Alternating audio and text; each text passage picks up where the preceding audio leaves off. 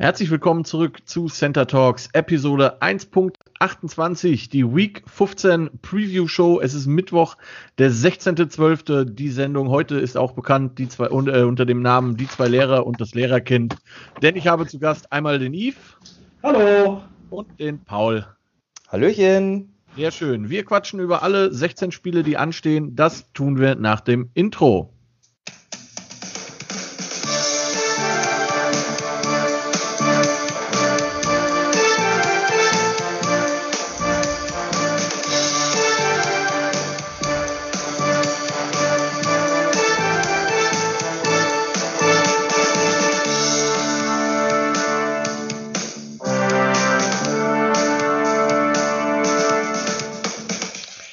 Hervorragend. Ja, ich freue mich sehr, dass es geklappt hat, ihr beiden. Äh, wir haben, ich habe sehr lange äh, Yves in den Ohren gelegen dazu. Ungefähr schon das ganze, die ganze NFL-Saison. Das stimmt, das stimmt. ähm, ja, äh, um das, äh, für das für die Nachwelt noch festzuhalten und damit jeder weiß, mit wem er es zu tun hat, äh, NFL-technisch gesehen, Yves, du bist Fan welches NFL-Teams? Ich bin Fan der Baltimore Ravens. Und Paul, du? Ja, ich muss leider 28-3 sagen. Ich, äh, mein Herz schlägt für die Atlanta Falcons. Okay, ja, also haben wir mal wieder eine Runde von Leidensgenossen, äh, bis auf Eve. Der hat die letzten Jahre hat er das ein bisschen besser. Ich habe irgendwie noch keinen Fan dabei gehabt, den es so richtig gut geht dieses Jahr. Irgendwie nur die Leidensgenossen. Cowboys, Vikings, äh, Cardinals. Cowboys-Fan eingeladen? Ja, ich ist tatsächlich einer meiner ältesten Freunde ist tatsächlich äh, Dallas Cowboys-Fan. Ich weiß auch nicht, wie er auf die Geschmacksverirrung kam. Ich würde aber, diesen Podcast gerne an dieser Stelle beenden. Ja, okay, tschüss. ja, ich meine, das Gute, weißt du, das Schöne ist immer, es läuft ja nicht. Also ich muss ja sagen, so einer meiner schönsten Momente ist immer, wenn, äh, wenn hier auf Amazon ähm, das, diese Doku mit den Footballteams rankommt und äh, sie hatten ja die Cowboys und die Eagles und das war jeweils immer in Jahren, wo es bei denen nicht gut lief. Das war für mich immer super, habe ich mir gerne angeguckt. Mhm. gut, ihr Lieben. Dann kommen wir ähm, ganz kurz zu zwei NFL-News, bevor wir über die Spiele reden. News Nummer eins ähm, betrifft das Spiel, das tatsächlich direkt morgen stattfindet. Die Raiders werden Wide Receiver Henry Rux nicht zur Verfügung haben, weil er auf der Covid-Kontaktliste steht. Und äh, bei den Giants, welche Überraschung, Daniel Jones ist äh, dann doch wohl schwerer verletzt, nicht nur ähm, ein Hamstring, sondern auch eine High Ankle Sprain, also ein verstauchter Knöchel oder was immer da passiert ist. Ähm, ja, macht allerdings tatsächlich bei seinem Spiel auch keinen großen Unterschied, würde ich mal sagen. Ähm, abgesehen davon ist bisher noch nicht viel passiert in der NFL. Mal schauen. Wir haben diese Woche einen sehr interessanten Spielplan. Da kein College Football ist, haben wir ein Donnerstagnachtspiel, zwei Samstagsspiele und dann ganz normal äh, Sonntag und Montagnacht den ganzen Kram. Eine Menge zum drüber quatschen. Ähm, Bye Weeks haben wir keine. Alle 16 Teams sind am Spielen und wir fangen an mit Spiel Nummer 1. Die Kansas City Chiefs 12 und 1, aktueller Number One Seed in der AFC. Zu Gast bei den New Orleans Saints 10 und 3. Äh, die Saints relativ überraschend gegen die Eagles verloren, zumindest für mich überraschend. Ähm, was sind eure Gedanken zu diesem Spiel, Jungs? Ja. Also, fangen wir mal. Ähm, also tatsächlich, um was dazu zu sagen, ich fand es gar nicht so überraschend, dass die ähm, Eagles gegen die Saints gewonnen haben. Also äh, aus einem Grund. Neuer Quarterback, neuer Gameplan und vor allem die Saints hatten kein Tape davon und gerade auf dem Level, auf dem sich die NFL bewegt, ist das halt A und O. Ähm, sobald es rauskam, dass Jalen Hurts startet, war mir eigentlich klar, das wird A, ein super enges Spiel und B, die haben auf jeden Fall einen Shot, das Ding zu gewinnen.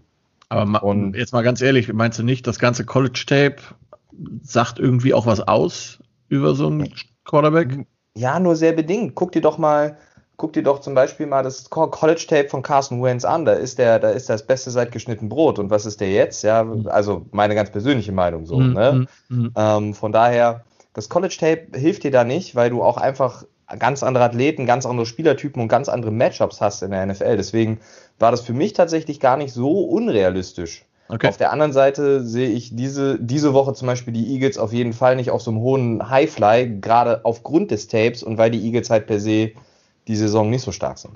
Mhm. Ja, okay. man muss, man muss auch dazu sagen, wenn du überlegst, äh, der Saints Offense äh, mit dem Quarterback, den die da aufgestellt haben, ne, der Hill ist halt auch nicht die Antwort. Und das limitiert dich natürlich auch in deinem Playbook, was du machen kannst, macht es berechenbarer für die Eagles, einfacher zu spielen, würde ich ja. auch sagen. Das ist auch noch ein Faktor. Ja. Ähm, von daher hätte ich auch, wäre ich bei Paul gewesen, ich hätte auch gedacht, dass die Eagles auf jeden Fall diesen Shot haben. Mhm. Diese Woche sehe ich das bei den Saints aber nicht. Also ich mhm. denke, dass die Chiefs einfach offensiv viel zu stark sind. Dass die, die Saints Defense ist zwar auch gut, richtig mhm. gut, aber die werden offensiv mit den Chiefs nicht mithalten können. Glaube ich nicht. Ja, und Paul? selbst wenn, also ich finde, die Chiefs, hat man ja auch wieder gegen Miami gesehen, die haben getrailt, die Chiefs, die sind, Andy Reid macht einen super Job. Selbst wenn die zur Halbzeit zurückliegen, bin ich einfach fest davon überzeugt, dass die Chiefs das Ding gewinnen, gewinnen, obgleich das ein super enges Spiel wird, weil die Saints, die super stark ist, ich denke, so, so langsam findet man auch Wege gegen Mahomes, wie man ihn stoppen kann. Mhm. Aber es wird ein super, super enges Spiel und da, ne, man sagt ja immer, Offense wins Games, Defense wins Championships, aber das ist ein Spiel und deswegen gehe ich zum Beispiel mit den Chiefs. Mhm. Okay. Definitiv. Ja, ich habe auch die Chiefs aus den ähnlichen Gründen. Ähm, man hat zwar heute oder gestern aus New Orleans gehört, dass man wohl äh, mit Drew Brees einen Test macht, wie gut er sich fühlt oder ähm, ob er überhaupt werfen und spielen kann. Ich glaube aber, egal ob Brees oder nicht Brees, es reicht halt einfach, also es wird für die Chiefs reichen, einfach weil die dich halt outscoren können. Also ja, die Defense von den Chiefs ist nicht so gut, ist eher so eine Middle of the Road Defense, ne? Aber es reicht halt, also sie machen halt einfach viele Punkte. Und äh, wenn wirklich nur Taysom Hill spielt, nur in Anführungszeichen, äh, dann wird das halt auf keinen Fall reichen. Also die Saints haben die letzten Spiele niemals über äh, 24 Punkte gemacht, seit Taysom Hill drin ist. Das reicht halt nicht gegen die Chiefs. Bei aller Liebe, auch wenn man ja. sicherlich inzwischen Wege findet, gegen Mahomes zu spielen, aber es sind einfach auch super viele Waffen. Wie willst du die alle covern? Und die Saints haben vor allen Dingen im Defense Backfield Probleme, haben da auch immer sehr viele äh, Strafen. Das wird nicht reichen. Auf keinen Fall. Gut, da sind wir uns bei dem Spiel einig und kommen äh, zum nächsten Spiel, zum zweiten Game of the Week. Das sind die Seattle Seahawks 9 und 4. Zu Gast bei Red Bull Washington 6 und 7. Ähm, Washington letzte Woche gewonnen gegen, äh, jetzt muss ich selber überlegen, gegen wen haben die nochmal gespielt? Wisst ihr das aus dem Kopf schnell? Ähm, äh, genau gegen die. Äh, äh, ah, 49ers. 49ers. Okay, war nicht so schwer, aber ähm, die 49ers geben sich immerhin Mühe. Äh, ja, Seattle hat auch gewonnen. Äh, hatte einen leichteren Gegner, hatte die Jets als Gegner. Äh, um ehrlich zu sein, ich habe wirklich lange überlegt, ob ich die Seahawks nehme. Bin am Ende bei Washington hängen geblieben, aus dem folgenden Grund. Die äh, Washington Defense ist wirklich verdammt gut. Die äh, Seattle Offense Line hat absolut Probleme gegen gute Defense Lines und Washington schafft es halt mit vier Mann Pressure zu machen. Und Russell Wilson sieht auch nicht mehr ganz so aus wie Anfang der Saison. Ähm, und äh, Washington wird irgendwie genug machen, um das zu gewinnen. Das wird kein, das wird irgendwie so ein Field Goal Unterschied, maximal würde ich sagen. Äh, die Expertenpicks haben hier gerade Seattle mit minus 5 ähm, im Vorteil. Also der hat hier Seahawks 24, Washington 19. Ich glaube, dass die äh, Sportfreunde Washington das machen. Was sagt ihr dazu? Finde ich auch schwierig, ähm, aus den Gründen, die du schon genannt hast. Ähm, was man so ein bisschen vielleicht hat, dass, dass Washington da eher so noch das Momentum mitnimmt und auch die starke Defense braucht. Und wenn der Smith einigermaßen solide spielt, dann würde ich auch fast sagen, dass ich es Washington geben würde. Mhm. Ähm, weil ich finde halt, äh, Seattle ist die Saison echt unbeständig. Ja. ja äh, und Russell Wilson trägt es halt immer. Und wenn der geil ist, dann sieht es gut aus. Wenn nicht, halt nicht. Mhm. Spiel in Washington. Ja. Mm, das heißt, ist auch so von, von, der, von der Atmosphäre, vom, vom Wetter für, für Seattle kein großer Vorteil, was sie gewöhnt sind. Nee, das ähm, deswegen würde ich auch fast sagen, so mit, der, mit dem momentanen Flow, den die haben. Yves, beherrsch dich. Was? Ich habe was gemacht. Das hörte sich irgendwie an, als würde in deinem Hintergrund ein Motorrad starten oder so. es kann sein, dass die Hürter Gangster wieder unterwegs sind. ah, ja, okay. Gut, also Washington auch für Eve. Was sagst du, Paul? Ja, also Washington ist halt red hot. Alex Smith back in the game. Überragende Story. Ähm, auch, aber ich, ich glaube nicht an die. Die sind zwar red hot und ähm, Army-Teams neigen ja immer dazu, dieses Momentum mitzunehmen, Gas zu geben und dann halt irgendwie auf dieser Welle zu reiten. Aber ich glaube, bei Seattle ist jetzt Schluss. Ähm, und zwar aus folgenden Gründen. Ja, die Washington Defense ist stark. Die können mit vier Leuten gut Pressure aufbauen ähm, und können dadurch die gegnerische Offense auch gut unter Druck setzen. Ich glaube aber, der Gameplan von Washington ist halt viel Spy auf, auf Russell zu setzen, auch wenn er mhm. unbeständig ist, aber der, der Mann darf dich nicht mit dem Bein schlagen. Mhm. Und dadurch wird halt Platz in the middle of the field frei. Und da sehe ich dann DK Metcalf und vor allem die anderen Running Backs aus dem Backfield, die vor allem diese Mitte angreifen, sich hinter denen oder leicht neben den äh, Middle Linebacker setzen, der die Augen auf Russell haben, äh, äh hat. Und deswegen sage ich Seattle auch zum Ende der Saison, ich mag dieses Team nicht wirklich, die gehen mir echt auf den Sack. Das ist so dieser Hype-Train, okay. ähm, der die letzten Jahre rumging. Aber zum Ende der Saison wurde, wurde Seattle immer wieder stärker. Die haben gutes Coaching. Und ich glaube, Seattle geht in diesem Spiel ähm, auf ihr 10 zu 4 und clinchen damit mehr oder weniger schon fast die Division. Mm, das wird, glaube ich, nicht passieren. Denn die Division ist äh, sehr knapp. Äh, Rams sind auch 9 und 4. Seattle sind, wie gesagt, 9 und 4 und die Cardinals sind 7 und 6. Also, äh, und die Rams haben äh, die Jets. Aber da reden ja, wir gleich drüber. Ja, klar. Klar, ja, verstehe ich, aber ich denke, äh, wenn die Seattle das Ding machen, dann sehe ich kein Team, die Rams, mhm. die sind in meinen, in meinen Augen shitty. Seit, seit dem Super Bowl kommt da nichts mehr. Mhm. Okay. Ja, äh, also Seahawks für dich, ich verstehe das. Ich bin auch, also ich bin, war hin und her gerissen in dem Spiel, muss ich ja, ehrlich ja, gestehen. Ähm, ich gebe zu, also die, äh, so aktuell sieht es aus, als wäre Alex Smith noch, noch zwar spielbereit, aber mit einer Calf Injury, also sprich, äh, was ist das, Oberschenkel, na? Nee, Wade. Nee, Wade. Wade, Wade, okay. Ähm, sollte sich herausstellen, dass bei den äh, bei Red Bull Washington nicht Smith spielt, werde ich dieses Spiel auf jeden Fall noch changen im Pick. Dann kriegt ihr eine Nachricht von mir. Ähm, erstmal bleibe ich bei Washington, aber sollte Dwayne Haskins spielen, ähm, dann nicht. Ansonsten, ja, ähm, das, was Paul sagt, tatsächlich, die, ich habe, äh, das hat mich auch lange beschäftigt. Es ist immer so ein bisschen, ist ein bisschen wie bei den Browns, ist es dieses Jahr auch bei Washington. So, welchen Russell Wilson kriege ich? Ich kann mhm. den, den über Russell Wilson kriegen. Ich kann aber auch äh, jemanden kriegen, der nicht so aussieht, als sollte er NFL spielen. Und das macht mir echt so ein bisschen Sorgen. Gut, dann damit zum nächsten Spiel und das äh, ist das erste Game of Interest und zwar direkt morgen Nacht die Chargers mit 4 und 9 zu Gast bei den Las Vegas Raiders 7 und 6. Thursday Night Football, wie gesagt, die Raiders ohne Henry Rux. Ich glaube aber, dass das in diesem Spiel nicht den Unterschied machen wird. Ähm, ich würde sagen, die Raiders gewinnen das. Was sagt ihr dazu? Boah, Finde ich persönlich super schwer.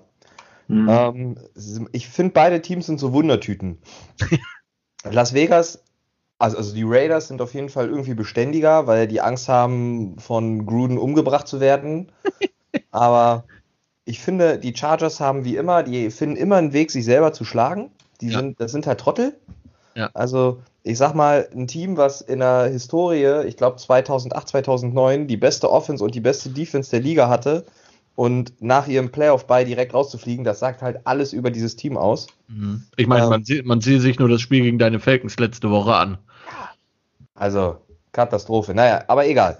Ähm, dennoch ist es einfach ein schweres Spiel zu picken, weil beide ja. so in, unbeständig sind. Da mein, also ich habe ja 2005, 2006 mit Football angefangen und da waren die Chargers mit LT halt noch richtig groß. Deswegen, ich habe so einen ja. leichten Bold in meinem Herzen tragen. Deswegen hoffe ich natürlich, dass die Chargers gewinnen. Obgleich ich weiß, es ist eine Wundertüte, schwer zu tippen, aber dennoch, lock in those Chargers. Okay. Da, da gehe ich mit. Ähm, und zwar aus den Gründen, die Paula schon gesagt hat. Aber ähm, ich bin auch dabei, dass die einfach die bessere Defense haben. Punkt. Mhm. Da, und da würde ich, äh, da ich einfach mal drauf vertrauen dass da der von Paul zitierte Spruch eher zutrifft. Mhm. Ich bin auch bei den Chargers. Okay. Ähm, ich sage euch, warum ich die Raiders habe. Zum einen, weil die Chargers Defense auf jeden Fall gut ist. Die Stärke der Chargers Defense ist aber das Passing Game und der Pass Rush. Wie man zum Beispiel gegen die Patriots gesehen hat, wenn man gegen die Chargers gut laufen kann, haben die Probleme in der Defense, weil der Pass Rush halt mehr oder minder eliminiert wird. Auf was bauen die Raiders? Sie versuchen es zumindest. Heavy Run Game. Ich glaube, dass deshalb der Verlust von Rux nicht so schwer wiegen wird und deshalb werden die Raiders das gewinnen. Es wird knapp. Das wird, äh, ich denke mal, kein Touchdown-Unterschied. Ähm, das Schlimme ist, ich würde, ich würde wirklich gerne die Chargers nehmen, weil ich die einfach sympathisch finde. Ich sehe äh, Justin Herbert sehr gern beim Footballspielen zu. Die Offense sieht wirklich ganz gut aus. Ähm, und beide Teams sind absolut nicht konstant dieses Jahr, auch die Raiders nicht es ist, also wie Paul sagt, es ist wirklich ein Coinflip eigentlich. Und ähm, ja, ich habe einfach mal die Raiders, auch weil das Spiel tatsächlich in äh, Las Vegas ist. Das war mhm. auch einer der Gründe. Wäre das Ding in äh, LA gewesen, hätte ich wahrscheinlich die Chargers genommen. Mhm. Also wirklich sehr, sehr schwierig. Und äh, ich bin gespannt. Ich werde vermutlich nicht aufstehen, aber wenn wir Freitagmorgen das erste Ergebnis sehen, äh, wissen wir, wer recht hatte. Und damit zum nächsten Spiel. Das sind die Cleveland Browns 9 und 4 zu Gast bei den New York Giants 5 und 8. Äh, Sunday Night Football wurde getauscht, waren ursprünglich die Dallas Cowboys, ähm, aber die will, glaube ich, niemand in Primetime sehen. Das ist mehr, hat dann mehr was von Folter. Ähm, die Giants, lustigerweise ja, mit 5 und 8 immer noch nicht so völlig raus äh, aus der Division, denn die ähm, Washington Redskins, ach, äh, das Washington Football Team ist nur ein äh, eins vorne und wenn Paul recht behält, was ich natürlich in meinem Herzen hoffe, und die Seahawks gewinnen, dann hätten die Giants Chancen. Allerdings so wirklich dran glauben will ich nicht, auch wenn die Browns sich auch nicht gerade mit Ruhm bekleckert haben im äh, Monday Night Game gegen deine Ravens, Eve. Ja, das stimmt. Aber ähm, ich glaube einfach, dass die, dass die Offense der Browns zu gut ist, als dass die Giants mithalten können. Mhm. Ähm, und ja, die, also die, die Giants haben die Drucksituation, die wissen eigentlich, dass sie gewinnen müssen. Mhm. Ähm, aber wie du es auch schon ähm, in deinen Shownotes quasi erwähnt hast, glaube ich, ähm, dass ja, das Run-Game der Ravens ist nun mal ziemlich dominant in der NFL im Moment und dass dann so eine Browns-Defense schlecht aussieht, das ist dann halt auch nicht verwunderlich. Mhm. Ähm, das wird bei den Giants nicht reichen. Das ja. glaube ich einfach nicht. Und dafür, die, die Offense der Browns ist dafür, glaube ich, auch zu gut. Und die haben ja auch den Druck, dass sie sagen, okay, die können sich jetzt nicht wirklich nochmal ein Slip-Up erlauben, weil die wollen ja auch in die Playoffs.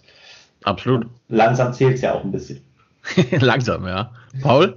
Ja, zum, zum einen das. Und ganz ehrlich, Alter, die Cleveland Browns haben im Game of the Season einfach gegen die, die Ravens verloren, ja aber die haben 42 Punkte aufs Board gebracht. Ja. Und ganz ehrlich, ich sehe die Giants nicht 42 Punkte machen. Ich ja, sehe also sie nicht wenn, mal 21 machen. Ja, das ist halt, ne? Wenn Danny Dimes äh, auch noch verletzt ist, wer spielt denn da überhaupt? Colt McCoy. Alter, Colt McCoy, kann ich mich noch erinnern, war 2011, glaube ich, im Draft. Junge, der Typ, der ist von den Texas Longhorns, der war, glaube ich, in seinem Leben nur Backup. Äh, ganz wenige man, Starts. Ja, auf jeden Fall. Sehr wenige ah, Starts. Ah, ich, der, der, stimmt, der hatte unter.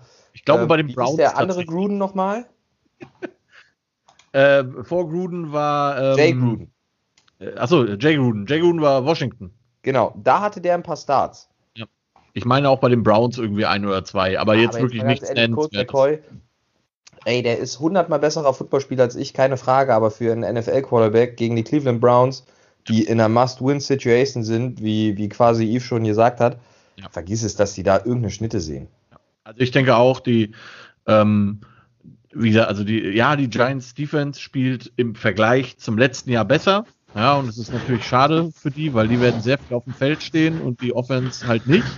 Egal wer da auf Quarterback ist.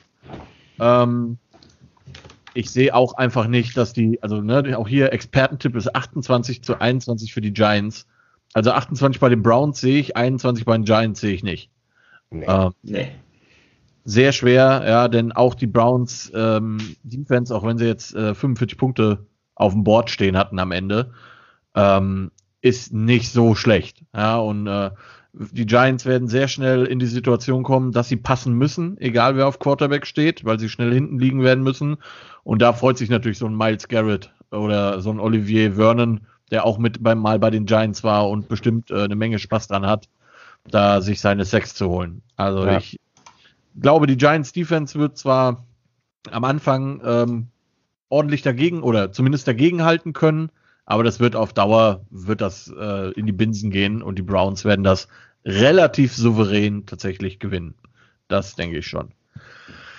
Gut, damit zum nächsten Spiel und da habe ich mich wirklich sehr wehgetan, äh, sehr wehgetan, ja, sehr schwer, schwer getan. Ähm, weh auch vielleicht, mal schauen. Die Eagles 4, 8 und 1 zu Gast bei den Cardinals 7 und 6. Da sind wir wieder bei Jalen Hearns und Game Tape. Ähm, ja, Yves, was hast du dazu? Ja, ich, also ich werde auch mit, mit Paul gehen. Jetzt gibt es das erste richtige Pro-Game-Tape von Hertz. Ähm, die Cardinals haben mit Kyler Murray auch einen Quarterback, der ähnlich mobil ist. Die Defense sieht das jede Woche im Training. Mhm. Ähm, und die Cardinals haben eine solide Offense. Die Defense ist jetzt nicht Top 10 gerankt, aber die Eagles sind ja auch in der Offense, auch mit Hearns noch nicht so auf dem Punkt, wo man sagen würde, okay, das ist krass bedrohlich. Ja. Ähm, und vor allem die Cardinals Offense ist einfach Ranked Number 4 im Moment. Ja, und Nummer 1 Red Zone Offense. So, von daher äh, glaube ich, dass die Cardinals das machen würden. Ich bin gespannt. Man weiß ja nie, gerade wenn so ein Quarterback neu ist, wird ja auch vielleicht was im Playbook geöffnet, was umgestellt, dass da so zwei, drei Sachen sind, die sie nicht gesehen haben, die sie nicht erwarten, wo die Eagles sie vielleicht ein bisschen ärgern können. Mhm. Aber ich glaube, in der Summe wird das nicht reichen für die Eagles, weil die Cardinals einfach zu stark sind. Mhm. Paul? Ja, sehe ich ähnlich und ich sehe nicht mal, dass das Playbook großartig geöffnet wird. Da werden vielleicht noch drei, vier Motions dazukommen. Sehen wir ja gerade jetzt mit diesen ganzen ähm, neuen Offensive Coordinators, viele Motions, aber im Endeffekt bringen die dir nur dadurch einen etwas anderen Look und mhm. wollen dich dann mit dem gleichen Player attackieren. Ich sehe tatsächlich, also für mich ist es ein ganz klares Spiel Arizona mhm. ähm, aufgrund des Tapes und ich sag mal, Jalen Hurts war auch Backup aus dem Grund. Ähm, Arizona ist für mich ein Team, fliegt so ein bisschen unter den Radar. Ich finde die immer noch nicht so doll, aber die stehen halt 7 und 6. Mhm. Ist okay. Ähm, von daher für mich ganz klar, Arizona holt sich das. Mhm. Ich habe auch Arizona. Ähm, zum einen, weil auch die in einer Must-Win-Situation im Prinzip sind. Die Division werden sie, wie gesagt, nicht mehr holen, weil Seattle und die Rams noch davor stehen. Aber aktuell sind sie äh, Platz 7 äh, in den Playoffs, also sind dabei durch den Playoff-Platz mehr dieses Jahr. Und ähm, ja, ich sehe das genauso. Die äh, Cardinals Defense kennt einfach mobile Quarterbacks. Nicht nur ihren eigenen, sondern sie spielen auch zweimal im Jahr gegen Seattle, die einen ähnlich mobilen Quarterback haben. Das heißt, man kennt das.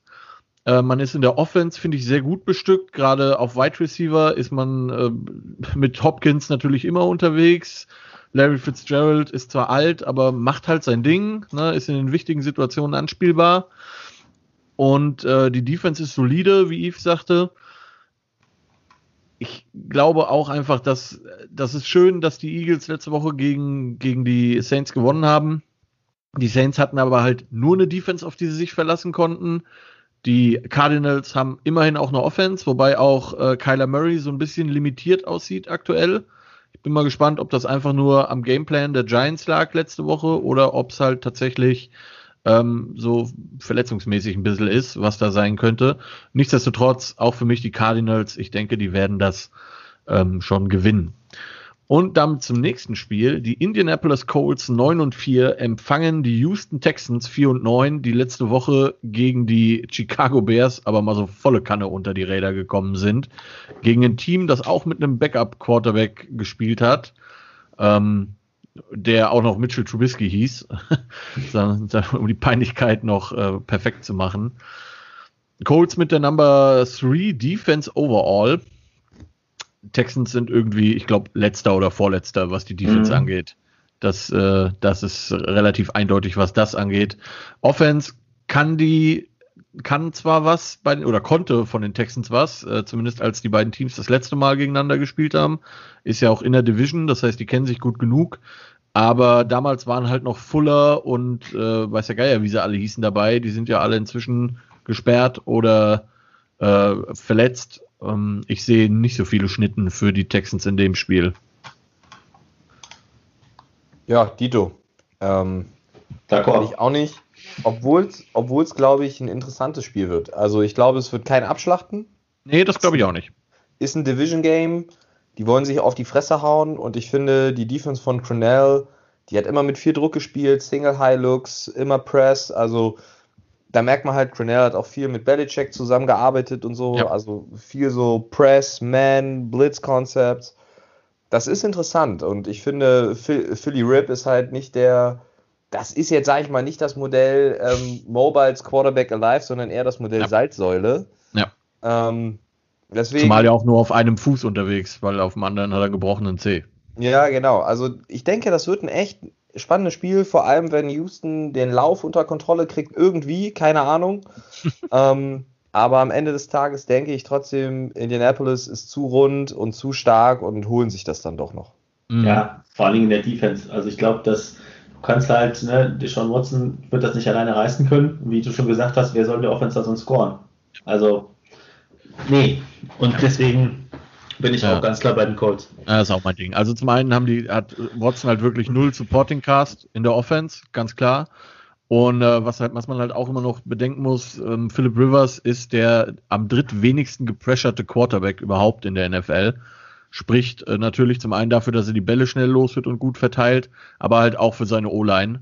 Und äh, Jonathan Taylor kommt immer besser in Fahrt, was mich sehr freut, weil er ja bei Wisconsin auf dem College war und da, glaube, so ziemlich alle Rekorde hält, die man halten kann. Halten kann. Ähm, ich sehe auch einfach nicht genug bei den Texans insgesamt, auch wenn die das, sehe ich auch so knapp machen werden, weil es ist einfach in der Division, man kennt sich und ähm, ja, bin gespannt, aber am Ende werden die Colts damit äh, da rausgehen. Auch, und das kommt auch noch dazu, weil es auch für die ein Must-Win-Game ist, weil die punktgleich mit den äh, Titans sind, ja. über die wir jetzt sprechen, denn die haben die Detroit Lions zu Gast. Titans auch 9 und 4 wie Indy und die Lions 5 und 8 nach der sehr knappen Niederlage letzte Woche gegen die Packers. Ähm, mit vermutlich zwar Stafford, aber der ist angeschlagen. Der hat ja letzte Woche das Spiel schon nicht beenden können, weil er von der äh, Packers Defense dermaßen vermöbelt wurde. Und trotzdem war das Spiel halt knapp. Ich habe es äh, gestern in der Show auch schon mal gesagt. Ich glaube, wenn Stafford im letzten Drive drauf gewesen wäre, hätten die Packers etwas mehr schwitzen müssen als gegen Chase Daniel. Ähm, nichtsdestotrotz, die Lions ja, haben einfach in der Defense nichts entgegenzusetzen. Ich habe die Titans in dem Spiel. D'accord. Also ich, die, die Offense der, der Titans, ähm, der, der, der Henry wird da schon wieder ein gutes Spiel abliefern. Das, das hat bis jetzt gut funktioniert. Die Lions sind in der, die nicht in der Lage, denke ich, dies, das zu stoppen. Mhm. Die, die ist auch irgendwie ja irgendwie an, an, an vor drittletzter Stelle gerankt, die Defense. Und wenn du so ein Running Game hast, äh, muss halt auch der Rest nicht so viel machen. Ne? Ja. Also von daher, ähm, und wie wollen die Lions offensiv antworten, hast du schon erklärt. Da wird wenig möglich sein und die Titans sind da einfach zu dominant. Jo, ja. auf jeden Fall. Zu rund, zu stark. Lions, vielleicht haben wir noch so einen kurzfristigen Effekt vom Trainerwechsel, so, so kleine Nachwehen oder so. Aber ich sehe da, ich sehe da nicht viel, für die Lions. Die sind noch, noch zu schwach aufgestellt overall. Ja, absolut. Ich bin äh, mal gespannt, wie das weitergeht. Ich habe ja jetzt schon diverse Trade-Gerüchte für Matthew Stafford gehört in den letzten Tagen. Mal schauen, ob er seine Karriere bei den Lions beenden muss oder ob er dann doch noch mal zu einem guten Team darf. Ja, ja schon, um den tut es mir halt richtig ja. leid. Ne? Ich finde, er ist eigentlich ein wirklich guter Quarterback, aber der hat irgendwie das falsche Team erwischt. Aber meinst du, also ich finde, er hat irgendwie drei Jahre lang nur so gespielt, okay, throw it up to Calvin und dann ist es halt immer nicht nur ein 50-50-Ball, sondern 70-30. Mhm. Ja, aber das waren halt nur drei Jahre seiner zehnjährigen NFL-Karriere. Im Gegenzug muss man sagen, ist er der aktuell von den aktuell spielenden Quarterbacks der Quarterback mit den meisten äh, Game-Winning Drives im vierten Quarter, also mhm. ne, in den letzten zwei Minuten, beziehungsweise halt in den letzten Minuten. und hat halt die letzten Jahre zum Beispiel auch nicht so einen geilen Supporting Cast gehabt. Klar hat der drei Jahre lang Calvin Johnson gehabt, aber der hat halt irgendwann auch nicht mehr, ist auch nicht mehr da gewesen. Und wen hat er seitdem? Also Kenny Golliday ist halt so, ne? Bester Mann. Mag sein, aber halt kein Kevin Johnson. ähm, ja, von daher, ich bin gespannt, ob er da bleibt oder ob's, äh, ob er doch woanders hingeht. Ich könnte ihn mir zum Beispiel durchaus äh, tatsächlich bei den Colts vorstellen, wenn, äh, weil Rivers ist da definitiv keine Langzeitlösung, nicht mal eine Kurzzeitlösung eigentlich. Ähm, mal schauen. Gut, Paul, dann kommen wir zu dem Spiel, bei dem wir dir gerne den Vortritt lassen und du erklärst uns, warum die Atlanta Falcons gegen die Tampa Bay Buccaneers gewinnen oder auch nicht. Ja, also ich würde gerne irgendwie erklären, wie sie gewinnen.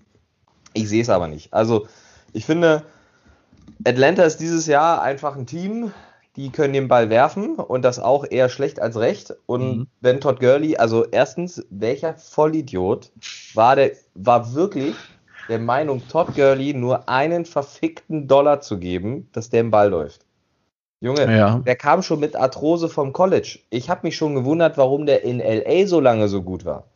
Also ich weiß nicht, was in diesem Wasser drin war, aber ich dachte mir so, naja, mal sehen, wie lange es gut geht. Der hat einen Down hier und dann wird ihr vom damals vom Dimitrov verkauft, oh, das ist der beste Running Back, den, den wir kriegen können. Jeder Burger Flipper wäre besser als der Bengel gewesen. Okay.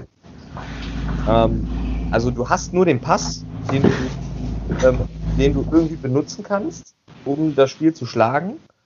Ähm, dann, dann hast du eine shitty O-Line, die kann wirklich jeder Lauf, wenn die ansetzen zum Laufen, denkst du, es ist ein Passblock gegen jede D-Line, scheißegal. also da fängst du einfach an zu heulen. Ja. Und dann frage ich mich halt, naja, wie willst, wie willst du halt irgendwie aufs Board kommen, auch ohne Julio, der halt wirklich immer ein Threat war und immer sehr viel Aufmerksamkeit für eine Defense gezogen hat. Mhm. Gleich man ja auch sagen muss, Tampa Bay ist jetzt auch nicht gerade ein unschlagbares Team. Nee, absolut nicht. Da muss man einfach sagen, das mobile Rentnerheim da, das, das läuft auch nicht mehr so rund auf allen Zylindern. Also wie viele Bälle Brady jetzt schon überworfen hat und ähm, Gronk nicht gefangen hat und ach, Antonio Brown, der, der, weiß nicht, welches Kraut der geraucht hat, damit man so drauf ist, keine Ahnung. Ähm, aber ich, ich, ich, ich sehe die Falcons nicht, dass die da irgendwas holen. Die sollen einfach irgendwie in den Top 5 picken im Draft und mhm. sich irgendeinen Spieler mal holen, der fünf Meter gerade auslaufen kann. Okay. Wie lange macht's mit Ryan noch? Ja, ist ja selber Jahrgang wie, wie Matthew Stafford. Mhm. Ich denke, ich denke, der hat noch zwei, drei gute Jahre und spielen wird er fünf. Okay. Okay. Okay. Yves? Äh, ja, sehe seh ich ähnlich wie Paul. Ähm, die, die Falcons mit den besagten Problemen sind da einfach, glaube ich, nicht in der Lage, den, den Buccaneers das, das Wasser zu reichen. Mhm. Ähm, und da wird sich, glaube ich, auch äh, so ein bisschen, ein bisschen rausgehen, dass die, die Bucks Defense auch gar nicht mehr so schlecht ist. Ähm, und vor allem, wie der Paul schon gesagt hat, bei der O-Line der Falcons wird das wahrscheinlich eher so ein, so ein Schlachtfest da mhm. hinten. Gucken, ob der alte Mann genug wegrennen kann. ähm, ja, also ich, ich sage auch ganz klar äh, Buccaneers, obwohl ich auch dabei bin, dass sie nicht, also das dafür, das, was da an, an auf Papier für Namen steht, ist man immer so ein bisschen geflasht. Mhm. Aber da, da bin ich auch ganz bei Paul. Das ist ja auch eher so ein, so ein Hype-Ding, glaube ich. Mhm. Also es ist halt auch eher so ein, diese, diese Rentnertruppe ja. ist da auch nicht auf dem, auf dem Höchststand ihres Könnens. Das sieht man jede Woche wieder, wenn du siehst, mhm. wie letzte Woche der Gronk seine Fenster nicht trifft oder seine, seine, seine Passroute nicht ordentlich durchzieht, der Ball überworfen ist. Unfassbar. Ja, also sind 8 und 5. Ich hätte es auch nicht gedacht. Ich hätte tatsächlich gedacht, dass sie höher stehen. Zum einen von den Namen und zum anderen, weil sie auch wirklich eine, mal wieder, Tom Brady mal wieder eine super einfache äh, Schedule bekommen hat, tatsächlich mit den Bugs. Ähm, sie haben letzte Woche, also eigentlich sind sie eine wirklich gute Defense, vor allen Dingen gegen den Run, haben letzte Woche gegen Delvin Cook 102 Yards zugelassen. Jetzt ist Delvin Cook natürlich ein etwas anderes Kaliber als Todd Gurley tatsächlich, sehe ich auch so, wenn er überhaupt spielt wenn er überhaupt spielt, der gute Todd. Ähm, Julio Jones, wie du schon sagtest, Paul ist auch raus, wird also auch nicht spielen. Und ähm, ich glaube nicht, ich, was ich nicht glaube tatsächlich ist, dass es ein Schlachtfest wird. Ich könnte mir zwar vorstellen, dass es so ein Touchdown-Unterschied wird. Abschlachten glaube ich nicht, schon alleine deshalb, weil es halt wieder mal Inner Division ist. Und ja, es ist halt, Inner Division ist immer tough. Also gibt es ganz selten irgendwelche Shootouts oder so. Und die Buccaneers sehen einfach auch nicht souverän genug aus, um da irgendwie zwei, drei Touchdowns Unterschied hinzulegen. Aber am Ende werden die Bucks das irgendwie gewinnen, auch wenn die Falcons vor allen Dingen, finde ich, seit dem Trainerwechsel in der Defense doch verbessert sind, auch wenn es ja lustigerweise eigentlich immer noch der gleiche Coach ist. Ähm, aber man gibt sich, man sieht nicht mehr so völlig unfähig wie Anfang der Season aus. Ähm, auch wenn man sich letzte Woche gegen die Chargers auch nicht mit Ruhm bekleckert hat, muss man auch sagen. Aber auch die Chargers sind halt ein Team, die mal gut und mal schlecht sind. Und das gerne auch mal in einem Spiel zusammen. Also von daher, ja, Buccaneers, aber ähm, nicht, äh, ja, mit, mit Kampf. Mit Kampf, äh, auf jeden Fall. So, und damit kommen wir zu einem Team, das letzte Woche sehr unglücklich verloren hat. Die Miami Dolphins, nämlich mit 8 und 5. Zu Gast bei den New England Patriots 6 und 7. Und ich muss sagen, ich war äh, sehr irritiert, als ich hier diese Expertenpicks aufgemacht habe. Und der Experte, der hier pickt äh, bei sportingnews.com, hat tatsächlich die Patriots mit 23 zu 21 vorne. Es tut mir leid, ich sehe nicht, dass die Patriots 23 Punkte gegen diese Defense machen. No way. Ja, gehe ich mit. Also, die also A, die, die Offense der Patriots ist wesentlich zu instabil gegen diese Defense, wie sie Miami bis jetzt spielt, und die machen es echt gut. Das, hat, das ist auch so ein bisschen unterm Radar, weil sie halt auch schon fünf Niederlagen haben, aber die spielen mhm. Defense gar nicht so schlecht dieses Jahr. Mhm. Ähm, dann hast du, das ist wieder in der Division und die Dolphins, um im Playoff-Picture zu bleiben, die haben so ein Must-Win-Game. Also ne, ja. die sind ja mittendrin. Die ja. können sich auch nicht erlauben, dass sie wieder verlieren. Wenn die in der Division noch dranbleiben wollen, müssen sie das Ding holen. Ähm, gut, die Patriots sind ja immer, äh, immer dafür gut und der Belichick ja auch, dass es, dass es da, egal wie der Record ist, dass die da aufs Ganze gehen und die, die leiseste Hoffnung noch mitnehmen wollen würden. Mhm. Aber ähm, ich glaube, die Dolphins, also du merkst halt auch in der, in der Division jetzt, dass es dieser Wach, diese Wachablösung da ist. Die Bills und die Dolphins sind jetzt einfach mal, mal dran und das macht ja auch was mit dir als Team. Also wenn mhm. du weißt, wir haben es jetzt selber in der Hand und wir sind zwei Spiele hinten, also wir müssen das Ding jetzt holen. Das hat, das hat ja nicht nur, nicht nur statistische Gründe, das hat ja auch so weiche Faktoren, die dahinter stecken, würde ich das mhm. mal nennen. So, ne? Und da würde ich sagen, ähm, sind die Dolphins für mich definitiv vorne. Okay. Ja, und jetzt kommt Paul um die Ecke und sagt, ihr habt beide Unrecht. Ähm, ja, Dolphins sehen besser aus, besseres Team, aber ich sag euch, ich, ich nenne euch drei Gründe, warum die Patriots das Ding gewinnen werden. Mhm. Punkt 1, erinnert ihr euch an letztes Jahr und diesen, dieses ziemlich wilde Spiel, ähm, wo die Miami Dolphins doch noch gewonnen haben? Ja. Ja glaubt mir, das läuft jetzt schon seit, seit, seit Sonntag läuft das bei den Patriots hoch und runter auf einer Leinwand und das wird nicht nochmal passieren. Punkt 2. Der Rekord von Bill Belichick gegen Rookie Quarterbacks ist 26 und 5. Junge, der wird Tour mal richtig, der wird den zurück in den Schoß seiner Mutter schießen. Das, das glaubt mir, das, ähm, der wird nicht mehr, das wird nicht funktionieren. Der nimmt die größte Waffe weg und dann wird ein Rookie Quarterback immer Probleme bekommen. Und drittens, ähm, Bill Belichick gegen ehemalige Assistant Coaches auch überragende Statistiken. Ja. Nicht ganz so wie einfach Nick Saban, nicht, aber dass da Brian Flores so sehr ich ihn schätze, gerade letztes Jahr super Arbeit gemacht mit einem wirklich nicht starken Team, mit einem GM dahinter, der irgendwie einen großen Ausverkauf gemacht hat, wirklich das Allerbeste draus gemacht. Größten Respekt daran. Auch überhaupt die ganze Saison bisher von Miami gut, aber ich sehe sie nächstes Spiel nicht gewinnen. Okay. Ja, ähm, also ich gebe zu, diese, dieser äh, Rekord von Billy Check gegen Rookie Quarterbacks, der hat mich auch, äh, da habe ich auch kurz überlegt und habe gedacht so, oh scheiße, ne? Also wie gesagt, 26 zu 5 gegen Rookie Quarterbacks, das muss man erstmal so hinkriegen. Und dass Bill Belichick trotz aller äh, zweifelhaften Methoden, die er eingesetzt hat, ein verdammt guter Coach ist, darüber brauchen wir, glaube ich, ähm, nicht sprechen. Nichtsdestotrotz, ich glaube einfach, also wenn man sieht, wie die Rams ähm, die Patriots letzte Woche dominiert haben, wirklich dominiert haben, ähm, ich, vertraue Cam Newton einfach nicht genug. Ich meine, auch da, das ist so ein bisschen wie bei Deshaun Watson, auch wenn ich Watson nochmal für einen etwas besseren Quarterback als Newton halte. Das, wen haben die Patriots als Offense-Waffe? Niemanden. Wirklich niemanden. Und ähm, ich glaube auch, es ist, äh, auch wenn die Dolphins jetzt ähm, mal sagen wollen, es ist ihr Jahr, dann müssen sie jetzt auch halt mal gegen die Patriots gewinnen. Und tatsächlich, ich glaube sogar zweimal in den nächsten drei Wochen oder so. Also es ist äh, auch keine besonders dankbare Nummer, zweimal gegen die Patriots spielen zu müssen. Ich gucke gerade mal auf die Rest-Schedule ähm, von den Dolphins. Ähm, ah ne, haben schon also siehst du, die haben sogar schon mal gegen die Patriots gespielt. Wann war das denn? Mal direkt mal gucken hier. Ah, seht ihr? Woche 1. Die Patriots haben 21 zu 11 gewonnen.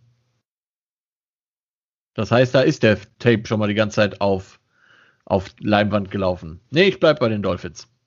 Ifis, was mit dir? Möchtest du noch ich, oben? Nein, ich bleibe auch bei den Dolphins. Also, Dolphins für uns, Patriots für Paul. Und äh, ja, ich, es ist alles, was du gesagt hast, Paul, macht mich absolut nervös, aber ich glaube, wie gesagt, die Dolphins müssen jetzt einfach mal äh, einen Lachs auf den Tisch legen und sagen, unsere Division, ihr seid raus. die Dolphins müssen den Lachs auf den Tisch legen. Ja, schönes Wortspiel, ne? Gut.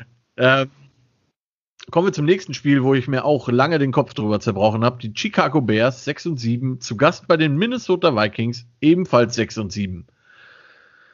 Äh, Yves. Tja, schwierig. Also, ja. es ist nett, dass du mir den Ball direkt zuspielst.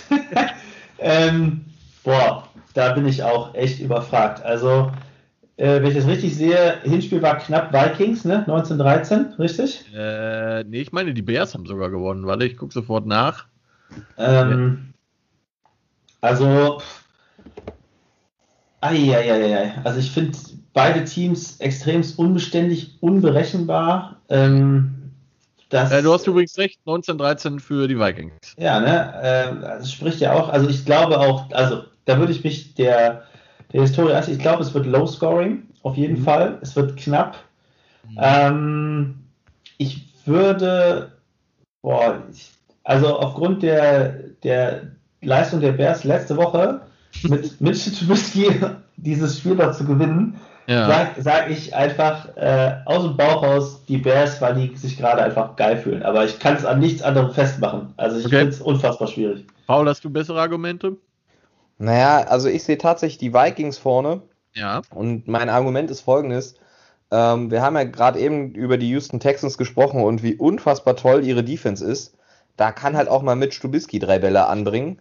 Aber der Mitchias ist halt einfach scheiße. ähm, und man, sorry, liebe Chicago-Fans, aber ähm, keine Ahnung. Also ich sehe einfach nicht, ähm, dass Chicago da in irgendeiner Art und Weise wirklich ein Threat sein kann.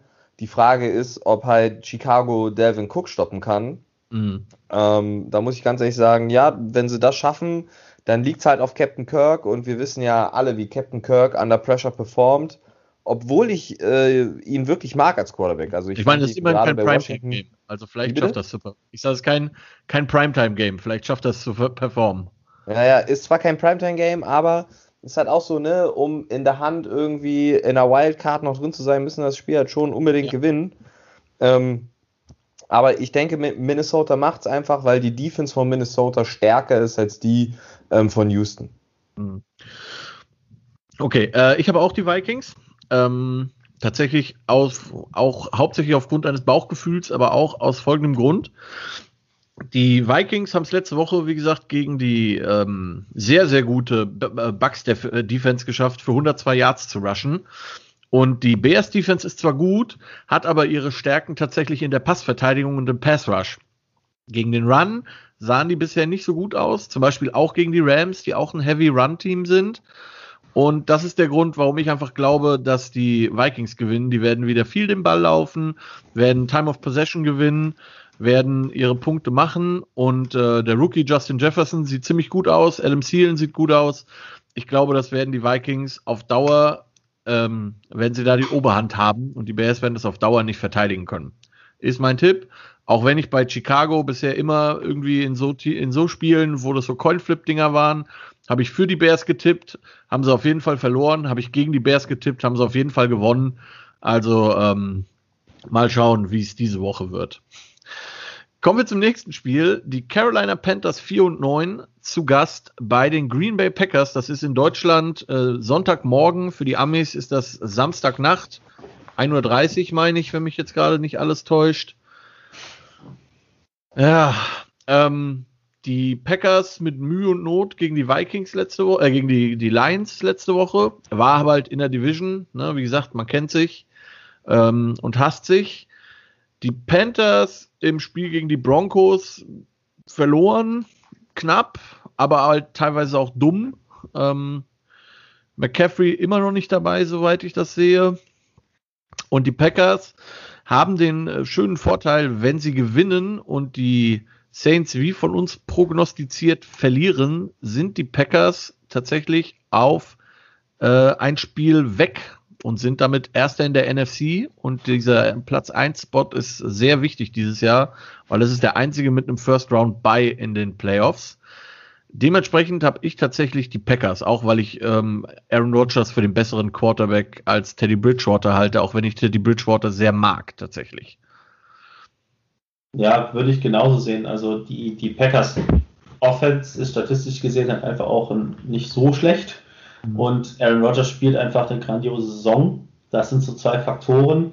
Ähm, bei den Carolina Panthers, die haben halt äh, den McCaffrey nicht adäquat ersetzen können. Der fehlt denen schon. Das hast ja. du gemerkt. Auch wenn man immer sagt, okay, so ein Running Back ist sehr austauschbar, aber der macht halt einfach alles in dieser ja. Offense. Ja. Ne? Und wenn du einfach 90% der Offense wegnimmst, dann kommt da auch nicht mehr so viel hinterher. Das sagt der Record jetzt auch relativ eindeutig. Mm, von daher würde ich auch sagen, Packers spielen zu Hause mit den Implikationen, die du gerade genannt hast. Aaron Rodgers, Packers. Paul? Ja, bin ich auch tatsächlich auch bei den Packers. Carolina aus der Sonne müssen hin nach Wisconsin. Wo es ziemlich kalt sein wird, ja. Ja, und also es könnte ein Trap-Game werden, ähm, weil wenn die Packers halt auch nicht mit einer gewissen Ernsthaftigkeit an das Spiel rangehen, dann werden sie das Ding auch verlieren. Ja. Sehe ich aber nicht, weil sie halt diesen Blick auf diesen Number One Seed haben.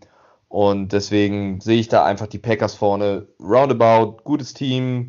Carolina, obwohl ich Robbie Anderson äh, bei Fantasy habe, aber das wird nichts. Ja, also ich finde auch, die Panthers schlagen sich besser als gedacht, muss man ganz klar sagen. Ähm, und ich glaube, hätten sie McCaffrey das ganze Jahr gehabt, dann hätten sie so eins, zwei knappe Spiele vielleicht auch gewinnen können. Äh, bei den Packers, das Einzige, was mir wirklich so ein bisschen Sorgen macht, in Anführungszeichen, ist, dass halt außer Adams äh, bei den Receivern nicht viel los ist ähm, oder nicht genug los ist. Aber es reicht halt immer für die Packers und bisher hat halt auch niemand Adams groß stoppen können. Dementsprechend ähm, denke ich, werden die Packers das schon irgendwie gewinnen. Gut, kommen wir zum zweiten Samstagsspiel. Das ist um halb elf deutscher Zeit, also 22.30 Uhr. Die Buffalo Bills 10 und 3, frisch aus ihrem Sieg gegen die Pittsburgh Steelers. Zu Gast bei den Denver Broncos in Mile High, wo es wahrscheinlich auch ziemlich kalt sein wird. Äh, die äh, Broncos 5 und 8 nach ihrem Sieg letzte Woche gegen die Panther. Und ähm, ja, die Bills äh, kennen kaltes Wetter, das dürfte also schon mal kein Faktor werden, würde ich sagen.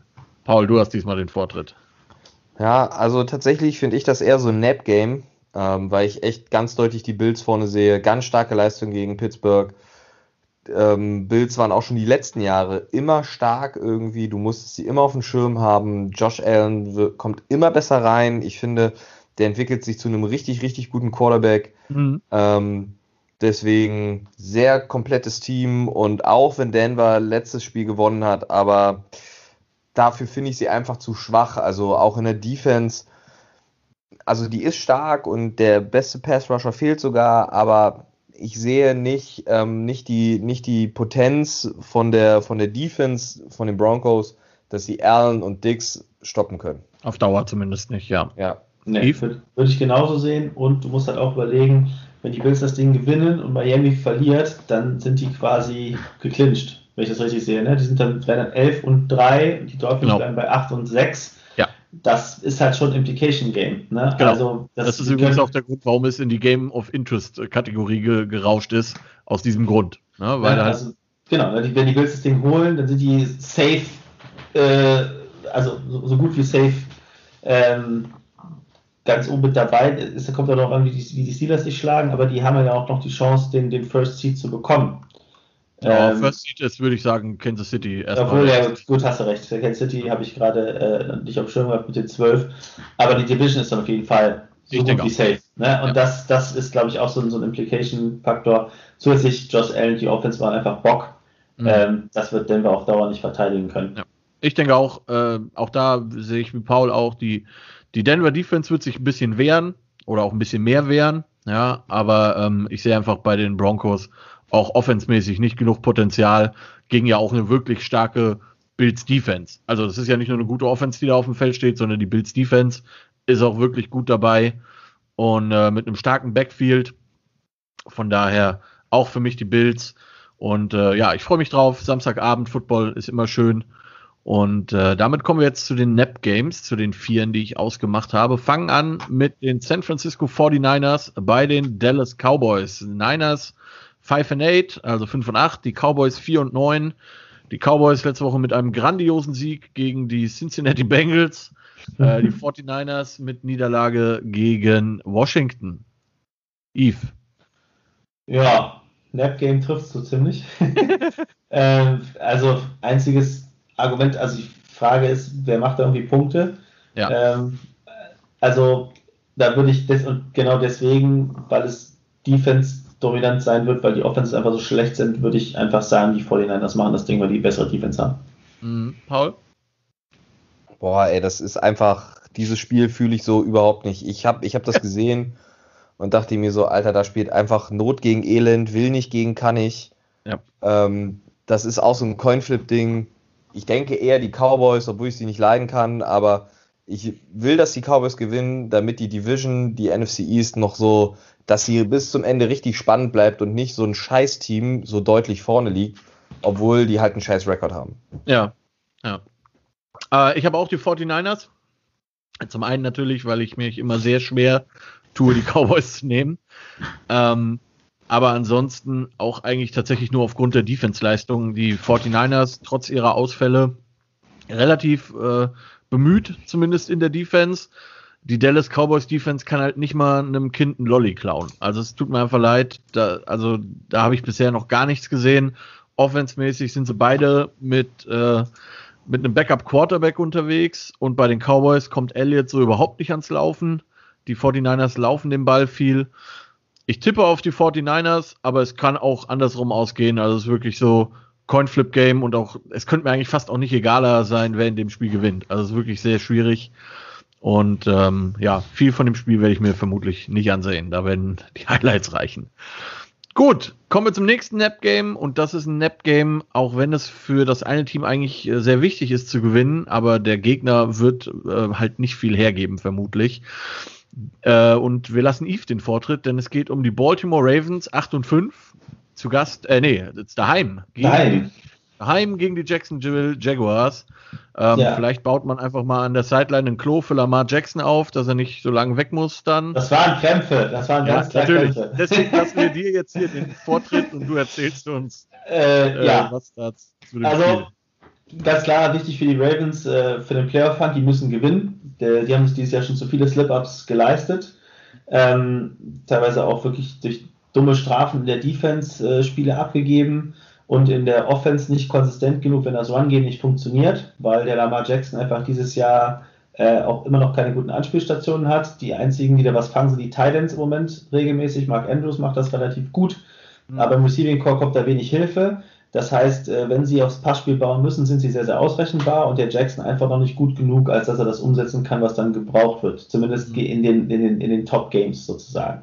Mhm. Äh, nichtsdestotrotz, mit dem Run-Game, was sie haben, wenn die einfach über Jacksonville drüber laufen. Punkt. Also ja. wer, wer, soll da irgendwen aufhalten? Ja. Ähm, und auch die Defense, selbst mit den, äh, mit den Verletzungen oder Ausfällen, die sie haben, wird da von Jacksonville nichts kommen. Also dafür ja. sind sie einfach zu gut, meiner Meinung nach. Auch wenn ich das als Fan sage, aber auch, ich glaube, auch äh, und um nochmal Pauls Argument zu bekommen, ich war beim letzten Spiel dieser beiden Teams in London live dabei bei der äh, höchsten Niederlage des Franchises der Ravens ever, 44 zu 7.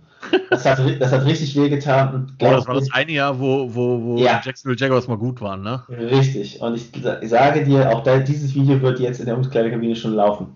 Ja. Und das wird, äh, das wird in Baltimore, glaube ich, anders laufen als in London damals. Ja. Paul?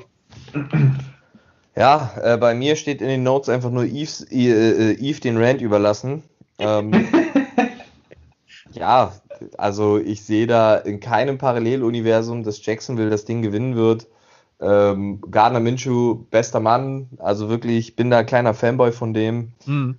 Aber ähm, ja, wenn, wenn Jackson nicht wieder kacken muss, dann ist alles in Ordnung. Ja. Ich denke auch. Also äh, ich habe mir äh, auch nur überlegt, so im Vorfeld zu dem Spiel, äh, ja, wie war letzte Woche? Derrick Henry, 215 Yards auf dem, auf dem Boden. Was können die Ravens gut? Den Ball laufen. Herzlichen Glückwunsch, Baltimore Ravens. Zumal, auch ja, das sehe ich wie Eve, die Ravens dürfen sich im Prinzip keinen kein Slip-Up mehr erleisten.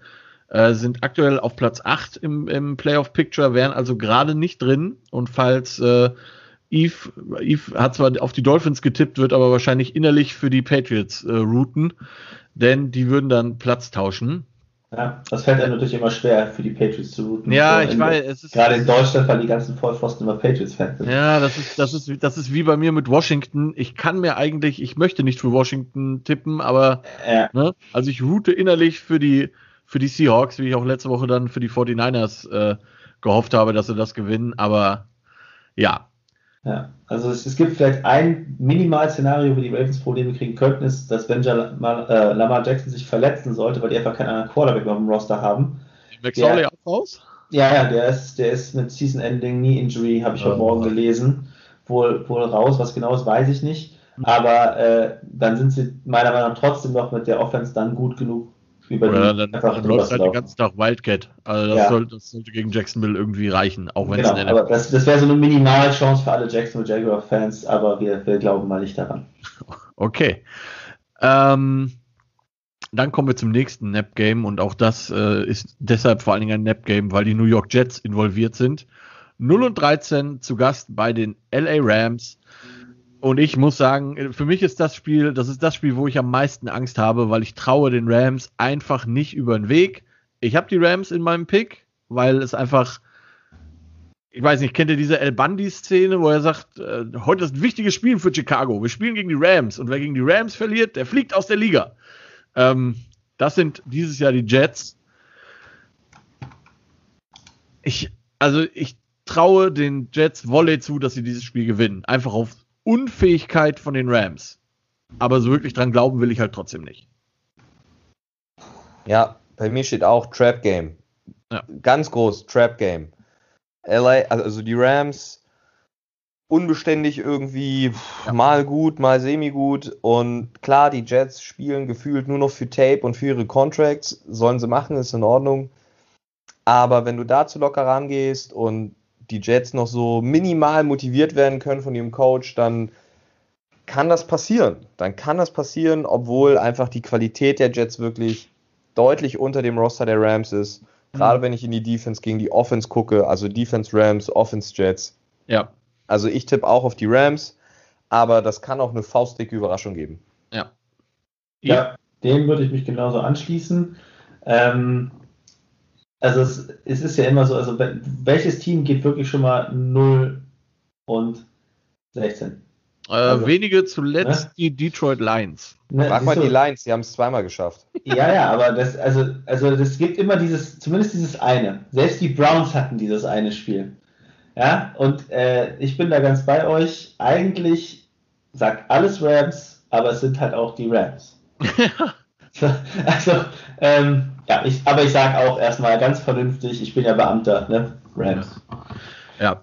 gut, also Rams für uns alle drei, wie gesagt, ähm, einfach aus Vernunftsgründen bei allen dreien. Ähm, sollten die Jets das gewinnen, habt ihr es hier zuerst gehört, ähm, dass es im Rahmen des Möglichen war. Ähm, ja, ich, ich traue den Rams halt keine Sekunde über den Weg, trotz 9 und 4. Also das ist wirklich sehr schweres Spiel. Gut, und damit zum letzten Spiel. Das ist Monday Night Football, Gott sei Dank, weil dann brauche ich dafür nicht aufstehen. Die Pittsburgh Steelers 11 und 2 zu Gast bei den Cincinnati Bengals 2, 10 und 1. Ähm, ich habe, also bei mir steht nur, für Cincinnati wird's reichen. für die Steelers mehr habe ich irgendwie nicht auf dem, auf dem Zettel. Also die Steelers sollten sich, glaube ich, äh, in Richtung Playoffs schnellstens berappeln. Denn mit der Leistung hilft dir alles äh, nichts. Da wirst du in der ersten Runde direkt nach Hause gehen. Ja, voll. Also, keine Ahnung. Ich sehe halt, also ich frage mich halt, wie Cincinnati überhaupt zwei Spiele gewinnen konnte. Äh, das ist auch eine gute Frage. Also, in welchem Universum? Naja, aber auch, auch wenn Pittsburgh zurzeit nicht so doll ist, ich glaube, das ist für die eine super Chance. Bounceback-Game, Rivalry. Das heißt, da gibt es ordentlich Smashmouth, also da gibt es ordentlich aufs Maul. Ich denke, das wird ein schönes Spiel zum Ansehen, aber nicht schön, wenn du Cincy-Fan bist. Vermutlich, ja. Yves? Ja, da würde ich auch mitgehen. Also die, die Steelers sind bei Niederlagen, ich, da, da wird ja auch was, also das, die wissen, die sind auf Playoff-Kurs, das heißt, da wird auch das Coaching diese Woche wahrscheinlich anziehen, da wird, äh, da wird niemand geschont, da wird es eher nochmal äh, hoch hergehen. Ja. Ähm, und die Bengals, ja, wem wollen die denn wehtun? Also, ja. also bin ich ganz bei Paul, wie, wie die zwei Spiele gewonnen haben, weiß auch wahrscheinlich nur der liebe Gott. Ja, da war äh, Joe Burrow halt noch Quarterback. Das ist die einzige Begründung, die ich dafür habe. Okay, das, äh, dann hat der, dann hat der Rookie das gerissen. Aber äh, boah, nee, also die Steelers, auch wenn die jetzt letzte Zeit ein bisschen gestruggelt haben, die sind dann doch insgesamt zu gut. Das, das sehe ich ganz klar bei den Steelers. Ich denke auch. Also wie gesagt, für Cincinnati wird es reichen. Vor allen Dingen, weil die Steelers Defense einfach immer noch gut ist und den, wer immer bei den Cincinnati Bengals Quarterback ist, Ryan Finlay oder Brandon Allen, die, die werden den so terrorisieren. Ähm, könnte passieren, dass derjenige das Spiel nicht beendet. Das ist echt sehr schwer werden. Gut, das waren alle 16 Spiele. Äh, wir sind uns uneinig bei äh, Washington gegen Seattle, Raiders gegen Chargers und äh, das war's dann. Ah ne, hier Bears Vikings und Dolphins Patriots. Ich habe die Freude, das Challenge Game rauszusuchen, weil ich letzte Woche äh, verloren habe. Äh, ah ja, das ist Dallas Cowboys 49ers sind wir uns noch uneins. Ich gehe aber mit dem Spiel, wo wir uns, äh, wo ihr zwei euch quasi einig seid und ich einen anderen Pick habe. Ich habe die Raiders, ihr habt die Chargers. Ähm, so sehr ich den Chargers wünsche, das Spiel zu gewinnen, glaube ich, dass die Raiders einfach einen Ticken konstant sind und deswegen wissen wir quasi Freitagmorgen schon, wer da recht gehabt hat und wer Unrecht hatte. Und äh, ja, ich die Raiders, ihr die Chargers. Und damit bedanke ich mich ganz herzlich bei euch, dass ihr euch die Zeit genommen habt an diesem schönen Mittwochabend. Wünsche euch alles Gute, bleibt gesund, wie ihr alle auch da draußen. Und ähm, wir quatschen auf jeden Fall über WhatsApp irgendwie kurz wahrscheinlich miteinander, was die Spiele angeht.